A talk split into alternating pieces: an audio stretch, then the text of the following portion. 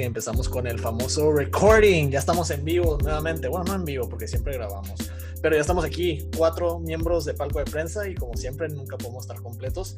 En esta ocasión nos acompaña, preséntense para los amigos de Spotify. Ernesto Barraza de Sport. Un perro honor estar aquí con ustedes. Un perro gustazo estar en este podcast patrocinado por Sky Soccer Plus. A mí no me ha tocado todavía, güey, pero bueno, ya nos estaremos rolando el pinche USB. Y mira, milagro del señor, por segundo episodio consecutivo, güey, el señor Julio César Félix. Dos al hilo. Y sí, me siento un poco culpable de que nunca estemos completos, pero pues aquí vamos, ¿no? Ya poco a poco hay distintas caras, pero vamos. Espero el siguiente estar los cinco. Hola a todos. Ahora que vi que iba a estar Heriberto, me motivé porque esa persona ya no podemos estar juntas, o sea, no puedo trabajar con personas de esa calaña. Así que saludos a ese a Alberto, Humberto, Rigoberto, Roberto. Bueno, solo sé que le dicen Beto. Quiero dejar, quiero nomás dejarlo bastante en claro que Alex llegó muy calmado, llegó en muy buenos ánimos, cosa que nunca sucede cuando está Heriberto. Los dos se ponen bien violentos, cabrón. Su pinche cara, güey, ¿cómo no va a poner de malas, güey? Pues vamos a empezar bien el programa y vamos a empezar bien porque un evento histórico para el equipo de los Cholos de Tijuana que volvieron a ganar por primera vez, si no me equivoco, desde el 30 de octubre del 2019. Creo que había sido aquel partido contra Chivas en que anota el único gol del partido Ariel Nahuelpan. Correcto. este podcast sobrevivió para contarlo. es, un honor. Sobrevivimos para contar que Cholos ganó visitante. Ya ahorita hablaremos de, de cómo se dio el juego, pero ya digamos que es un pequeño avance. Está curando el planeta, ya la pandemia va terminando después de esta victoria de Choros. Pero pues si quieres vamos a hablar un poco del partido contra Puebla. Un partido que realmente no dio mucho de qué hablar, salvo los primeros que 30 minutos del encuentro. De hecho, por tercer partido consecutivo hay una oportunidad clara de gol para el rival que desaprovechan. En este caso, si no me equivoco, fue Maximiliano Araujo que después de un pase filtrado de, fue en Tabó, la pelota termina pegando en el, en el poste y le queda frente a portería para, para este Araujo que falla, falla prácticamente con la portería vacía y con Orozco vencido. Después viene el penal de Cholos que marca Fidel Martínez, el primer gol en mucho, mucho tiempo y fuera de eso, algunas atajadas que realmente ya no pasó mayores, ¿no? Para mí, este fue un, tema realmente sorpresivo por lo que había visto de poder en los dos partidos anteriores. Había mostrado muy buenas cosas en esa victoria contra Cruz Azul. Me gustó mucho cómo, cómo Larcamón hizo jugar esos tres de arriba, que son Omar Fernández, Cristian Taboy y Santiago Ormeño. Eh, cómo aprovecharon a Ormeño en el juego directo eh, ante Cruz Azul, que me, agradó bastante y pensé que por ahí pudo, eh, pudo haber amenazado Cholos, pero Cholos, dentro de lo que cabe, compitió. Tal vez este, Puebla no se aferró tanto al tema del juego directo con, con Ormeño, pero tuvo sus llegadas por los costados con Tabó y Omar Fernández. Ahí generó, generó el peligro, pero pues otra vez, ¿no? Es el mismo tema. Le, siguieron llegando a Cholos. Tal vez se ha visto un poco más sólido en relación al torneo pasado, pero también con más suerte, porque digamos que ha sido, eh, ha sido casualidad esas tres metas en cero consecutivas. Sí, tiene su mérito Jonathan Orozco porque ha tenido atajadas clave, pero está la falla de Waller, está algunos errores que tuvo ahí Dineno en, definición, que tuvo Pumas en general, eh, el penal que falló las, eh, Lescano, eh, Darío Lescano, perdón, Darío Lescano. con Darío Lescano, lo confundí con Gastón Lescano que estuvo en Monarcas. Y también algunos, e, ese error que mencionas de, Araujo con el arco abierto prácticamente, eh, ha sido más suerte que, por un buen trabajo defensivo, pero sí ha, habido cierto desarrollo en ese aspecto. Sí, en el segundo tiempo yo creo que ahí Cholo sí como que logró eh, contener a, a, Puebla. Yo destaco cómo están jugando eh, Angulo y Loroña, que ahorita lo, lo, lo, comentaban ahí César Hernández y Francisco Velasco del, podcast en inglés de Cholos, o bueno, no, de tenían un podcast, ¿no? En inglés. Tenían un podcast que ya nosotros nos adueñamos de esa madre, nomás que lo estamos dando en español. Una bueno, con nuestros amigos. Cuando quieran echarse el cotorreo, pues nomás hablamos mitad inglés y mitad español. Sí, que así era más o menos como estaban jugando Loroña y Angulo en Puebla. 3-4-3 y 3-3-4 cuando tienen la posición de balón y 4-4-2 a la, a la hora de defender, de defender. Y pues ahí eh, mérito a Jonathan Orozco que fue un resultado injusto el partido de haber, de haber terminado en empate, pero pues ahí para eso hay portero, ¿no? Y creo que desde las, más o menos desde las últimas jornadas del torneo pasado hemos visto a Jonathan Orozco en el nivel que, que siempre le hemos conocido. Hablaba, hablaba Ernesto de que Cholos ha tenido suerte y sí ha sido así en, parte. Otra ha sido la ineficiencia de, de, los rivales. Pero no son tan malos como para que hayan perdido los tres partidos por esas circunstancias, aunque tampoco son tan buenos como para dejar la meta en cero en estos tres partidos. Ha pasado, pues pasó. Fútbol, dirían, dirían los románticos, no lo entenderías. Pero bueno, después del partido contra Pumas platicamos que posiblemente empezaría el empate en casa con estos dos juegos de visita. Ahora ya que pasaron ambos partidos, vemos que Cholos rescató cuatro puntos de seis en esta pues, back to back como visitantes, ¿no? Hablamos de un 66%, que será muy bueno y más ahora que viene el partido contra el, el líder de la competencia en casa. Sí, Cholos sigue sin recibir gol. De hecho, es uno de los únicos tres equipos que quedan. Es Santos y Monterrey que siguen sin recibir gol. Monterrey, claro, con un partido menos. Y viendo la tabla, están en séptimo lugar. Como bien menciona Félix, cosecharon cuatro puntos de seis posible. En total ya llevan cinco. Realmente estamos viendo unos cholos efectivos. Estamos viendo los cholos que, más o menos está visualizando Pablo Guede en sus planteamientos o realmente han sido ciertos chispazos. A lo que hemos visto históricamente, bueno, históricamente entre comillas, en el contexto, digamos, de la Liga MX, en contexto nacional, eh, no creo que todavía esté al 100% el estilo de Guede.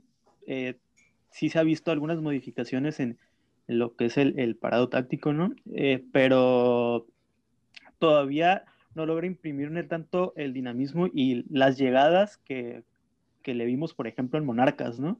Donde por derecha el equipo era un avión con el Quick Mendoza y el Shaggy Martínez, que tenía un jugador determinante que era clave en la creación de juego como Edison Flores, y también por izquierda tuvo sus variantes interesantes en el segundo torneo ahí con, con Martín Rodríguez, incluso eh, Rodrigo Millar entrando por esa banda, pero tal vez en, ese asunto todavía le falta Cholos en, en tener alguien que, que, que, cree el juego, ya lo mencionábamos anteriormente en, otros capítulos que ha carecido de un jugador creativo eh, por los carriles eh, internos, ¿no?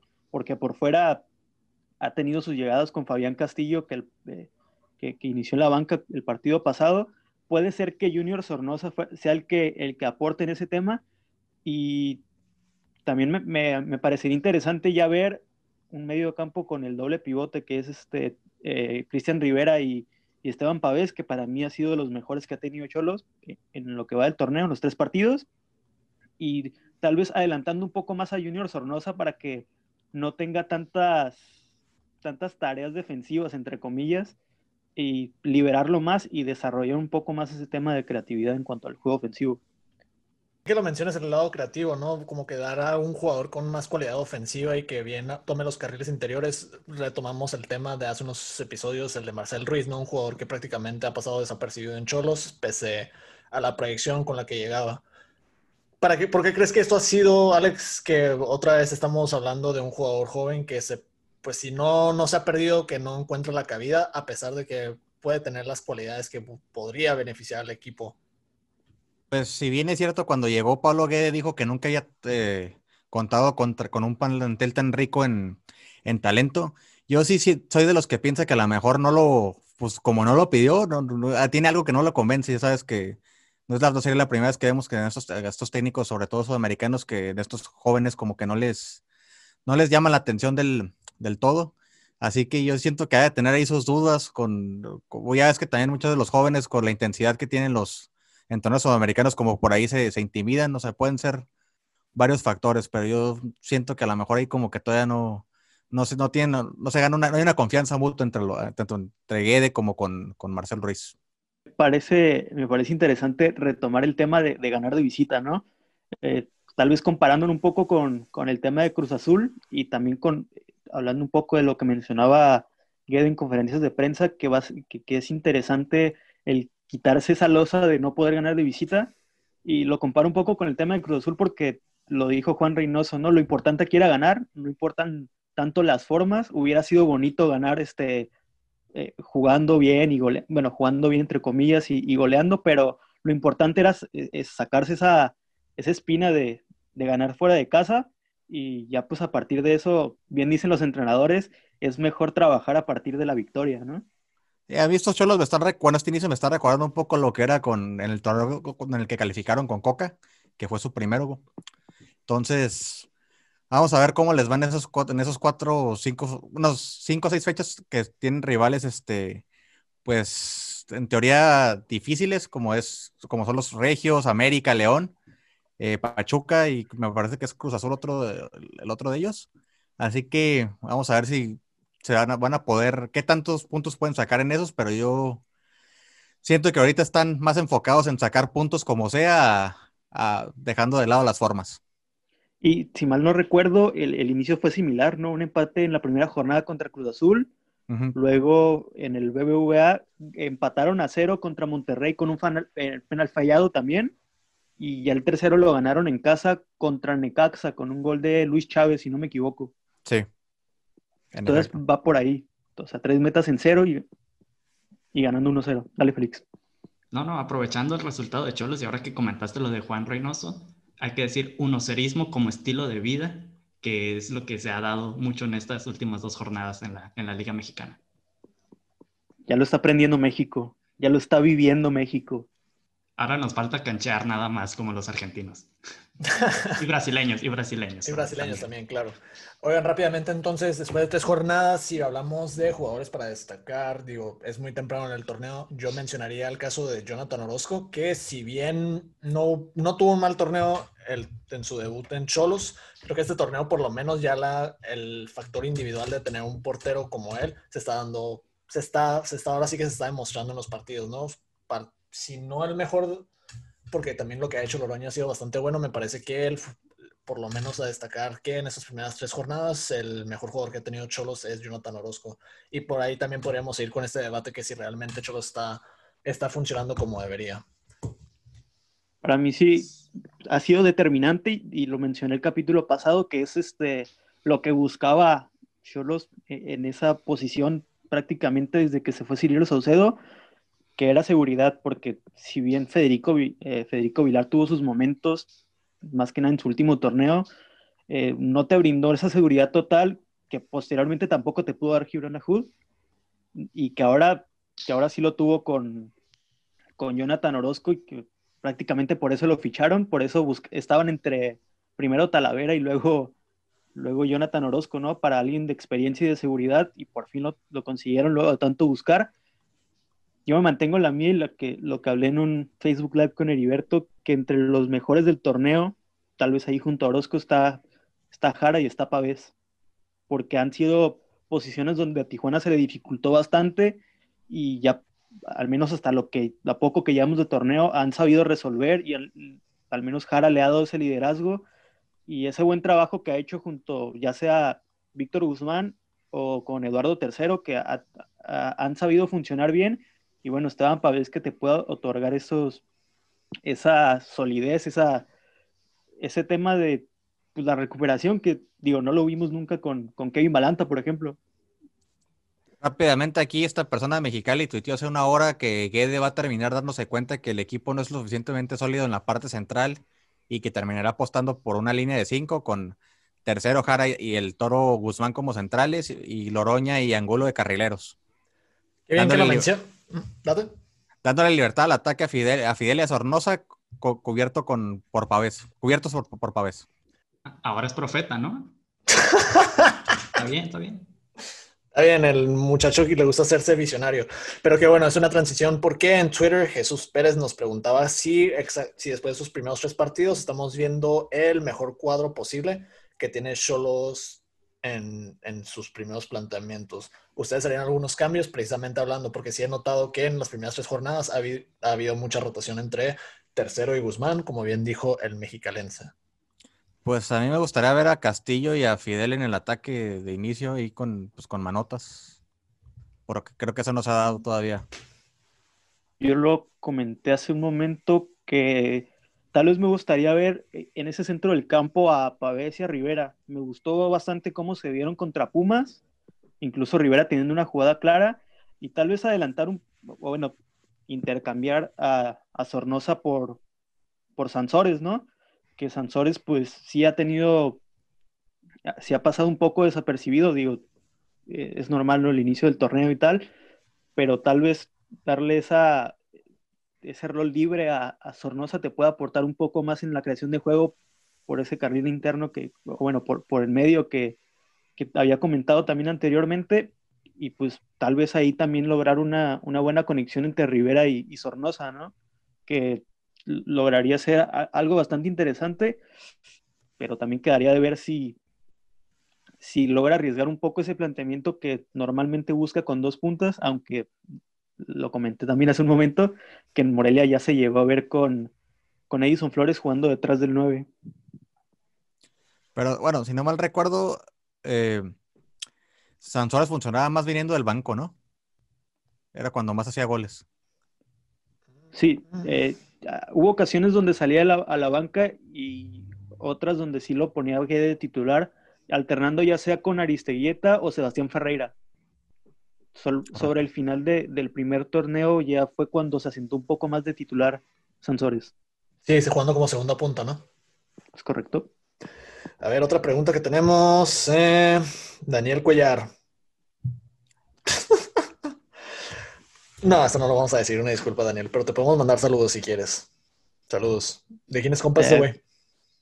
A ver, a ver, a ver, a ver, a ver, a ver. Está preguntando sobre el pinche Cruz Azul, güey. No vamos a hablar de Cruz Azul teniendo Félix aquí. Por favor, no, respeto. Me, esperé, me esperé el comentario de Ernesto ahorita que mencionó a Cruz Azul, pero vuelve a interrumpir para mentarle la madre. Pero date, date, date. Aprovecha. No, no, no, no. No, creí que iba a hacer otra cosa, que iba a girar el tema hacia otro lado, pero está bien. Va, a mencionar Reynoso. Ok, uh, Maximiliano Delgado ah, pregunta. Yo, yo sí, o sea, supongo que nos va a escuchar, entonces puedo, puedo contestar esa pregunta. Digo, ya, espero que Félix haya sanado el Darío, si no, bájale al. Ok, nos preguntó, nos preguntó por qué razón Roberto García Orozco no expulsó a Cruz Alta en aquella jugada de la final contra eh, Toluca Cruz Azul. Yo puedo decir por qué. ¿Por qué, Félix? Por pendejo. Fin. No, o sea, eh, con todo respeto a No, no, no, sin respeto. no, si en algún momento nos, nos llega a escuchar, este, ella admitió su error, de hecho, posteriormente, pero recuerdo que en la jugada marca que es un, choque hombro con hombro, un choque natural, entonces, digo, por ese motivo no marcó falta ni nada. No mames, de pobre Villaluz. Ay, por cierto, un saludo, Daniel Cuellar. Saludos, Daniel. Maximiliano Delgado, ¿las actuaciones de Mauro Manotas le dan para repetir en la alineación? Yo me preguntaría. Pues es que no hay más. precisamente, ¿hay otra opción? Qué bueno que, me, que, me, ¿El Gacero dónde ha quedado? Ha utilizado más como segunda punta, incluso si no me equivoco, lo ha cargado un poco hacia la banda izquierda. Sí, sí, pero pues, ajá, precisamente no. Max, no, no creo que haya muchos reemplazos para Maro Manotas en estos momentos. Tal vez dándole un, un rol eh, un poco más protagónico como nueve a Sansores pero ya sería bastante arriesgado porque Sansores cuando ha llegado a dar eh, resultados ha sido como segundo punta. Qué bueno que mencionan esto, bueno, porque, ok, pues ya dijeron que no, no llegan más refuerzos ni nada, pero yo siendo ellos no hubiera quitado el ojo a Brian Romero de Defensa y Justicia que estaba, que pertenecía a Independiente, que estaba a préstamo con ellos, porque no es tan caro, ¿eh? Según el, en Transmark está su valor en 1.5 millones de euros y corrígeme, chaval, si me equivoco, es como 2.5 millones de dólares, ¿no? Más o menos. Yo, estudio comunicación, güey. Te estás equivocando no, pero pues, persona. Yo no sé números, güey. ¿A ti te han pagado en euros? O sea, tú eres el que de saber. Eh, la gente no tiene que saber eso, güey. Bájale. No, pero sí, me ha extrañado que nunca, se diciendo de Bragarnik ese jugador y que cerró fuerte con defensa y justicia. Eh, pues quizás en un torneo 2 das un rol aquí a la Liga MX. Eh, otra pregunta que tenemos es de nuestro gran amigo Pepe Abobarman, que por cierto, excelente podcast. A ver cuándo nos invita este cabrón. nos pregunta dónde chingados quedó Luis Leal. Muy buena pregunta. Jugador, Gran pregunta. jugador libre. Supongo que está ahorita de vacaciones en Santo Tomé y Príncipe, de, de donde es nativo. ¿Llegó, ¿Llegó a hacer algo aquí en Tijuana? No recuerdo más que algún partido, unos 15, 20 minutos. Creo que fue Un par de Puebla. jugadas cerradas con- contra Cruz Azul, erró un mano a mano contra Corona, cuando Cruz Azul todavía tenía suerte. Y creo que contra Chivas también se recuerda alguna falla y poco más. O sea, Pero pues No. hasta ahí lo de Luis Leal. Fallas y Sí, fallas. Y robar. la verdad, este sí, sí Y lo cobrar. metería como, sí lo metería como, si no es que el peor, uno de los peores refuerzos en la historia del club, ¿eh? Mm, eh, yo he hecho ahí Digo- a la contienda a Humberto Osorio. Bueno, es que, digo, también tirándole un poco de, de- de buenos argumentos a Luis Leal, llegó sobre la hora en el mercado con el Como equipo todos los pinches refuerzos de Cholos. Qué raro, ¿eh? Pero pues, digo, por algo jugó, ¿no? No, pues sí, También. por algo. A ver, ¿qué otras preguntas tenemos por aquí? Mm, ¿qué jugadores han portado la playera de ambos equipos? Me ¿De imagino que, quiénes? me imagino que se refiere a Puebla Cholos, pero ya Sí. eso está en el pasado, eso está en el pasado. Vamos a hablar del Toluca Cholos. Y se me viene a la mente Auche, se me viene a la mente Rodolfo Salinas, Richard Ruiz, Juan Carlos Jordan Silva, Jordan Silva.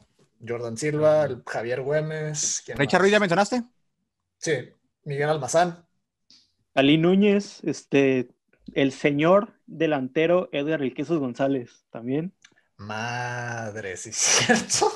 Y pues ahorita Barbieri. Miguel Barbieri. Cierto, cierto, Miguel cierto. Barbieri, El stripper. Ah, pues sí, ya lo había mencionado. debe haber algún otro. Bueno, Lalo Si Lillington buscas, vas a encontrar. Lalo Lillington también salió de Toluca, si no me equivoco. Cierto. No. Salió el Toluca. Ok, te voy a creer porque no, no recuerdo.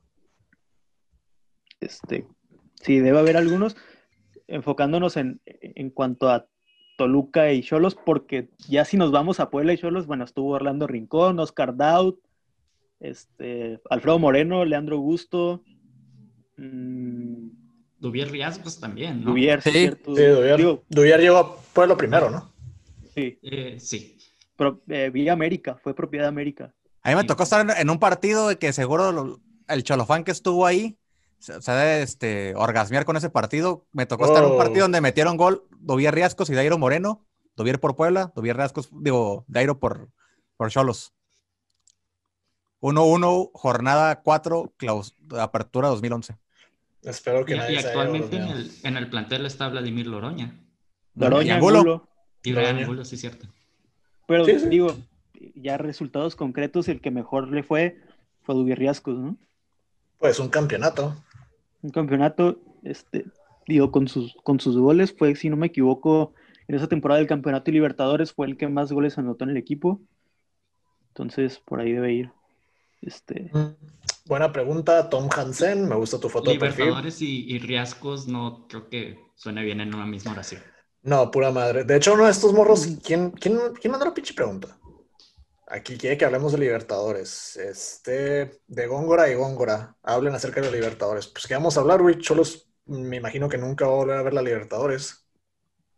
pero si hablas de la final de Libertadores, uh, a mí me gusta un poco más para que se la lleve Palmeiras. Digo, no, no pienso dar un pronóstico, no me gusta. Pero Palmeiras me gusta por lo que mostró en la ida contra River. Tal vez este un poco más conservador se vio, se vio Santos contra, contra Boca en, en la ida más que nada, porque la vuelta fue un baile tremendo. Y va a estar bueno el duelo.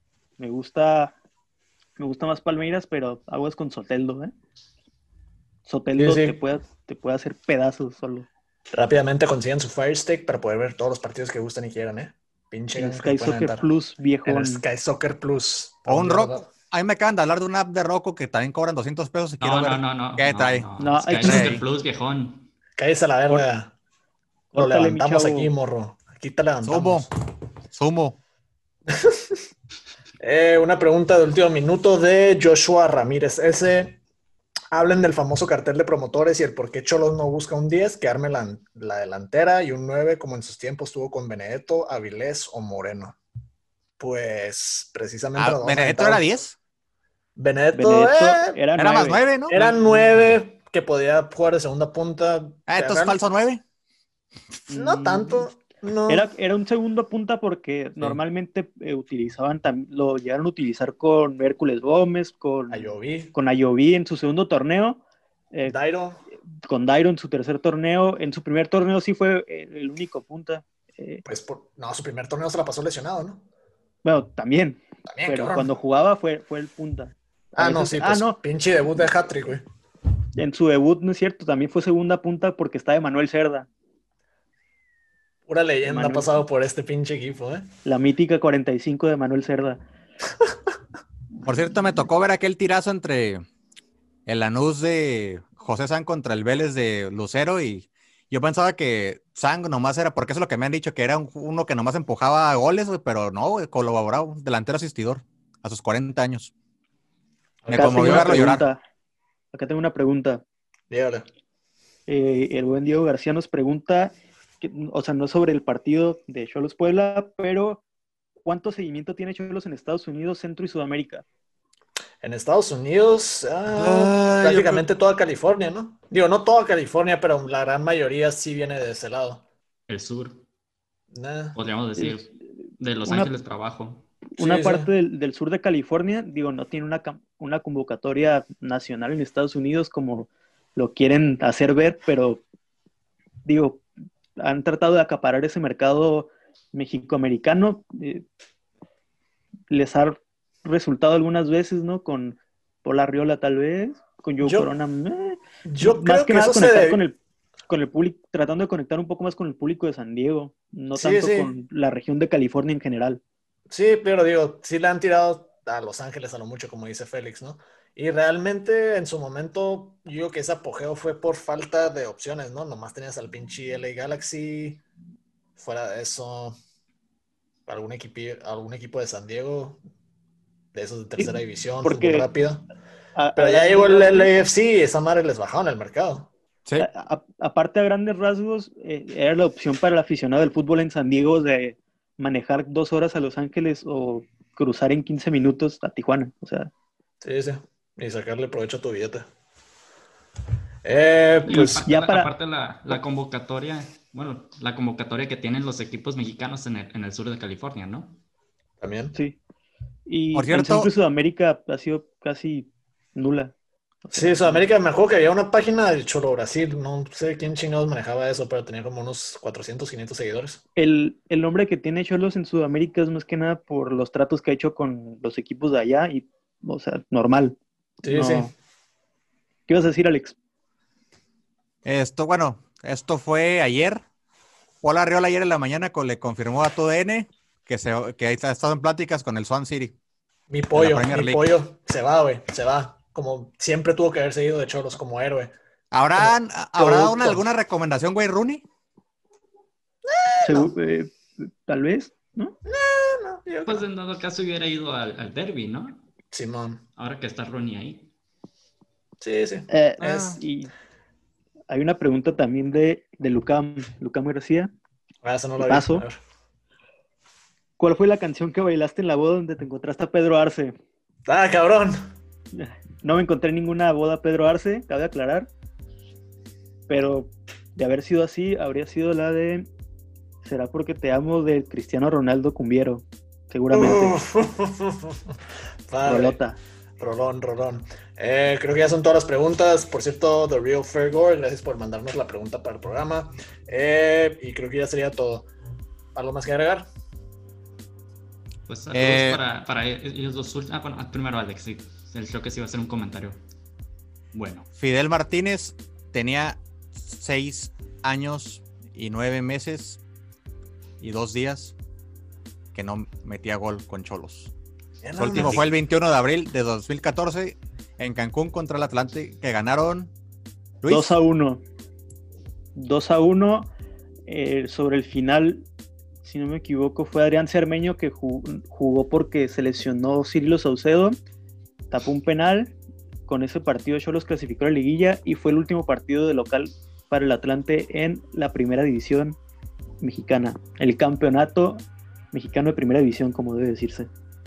Exactamente, descanse en paz el Atlante.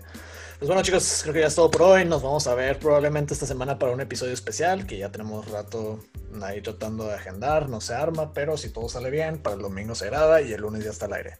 ah, por cierto, eh, ya no se quejen porque siempre, eh, cada que Cholo se pasa por TV Azteca, se pueden hablar del jefe de prensa y de que iban a la Plaza de las Américas y ahora Aules of the Border.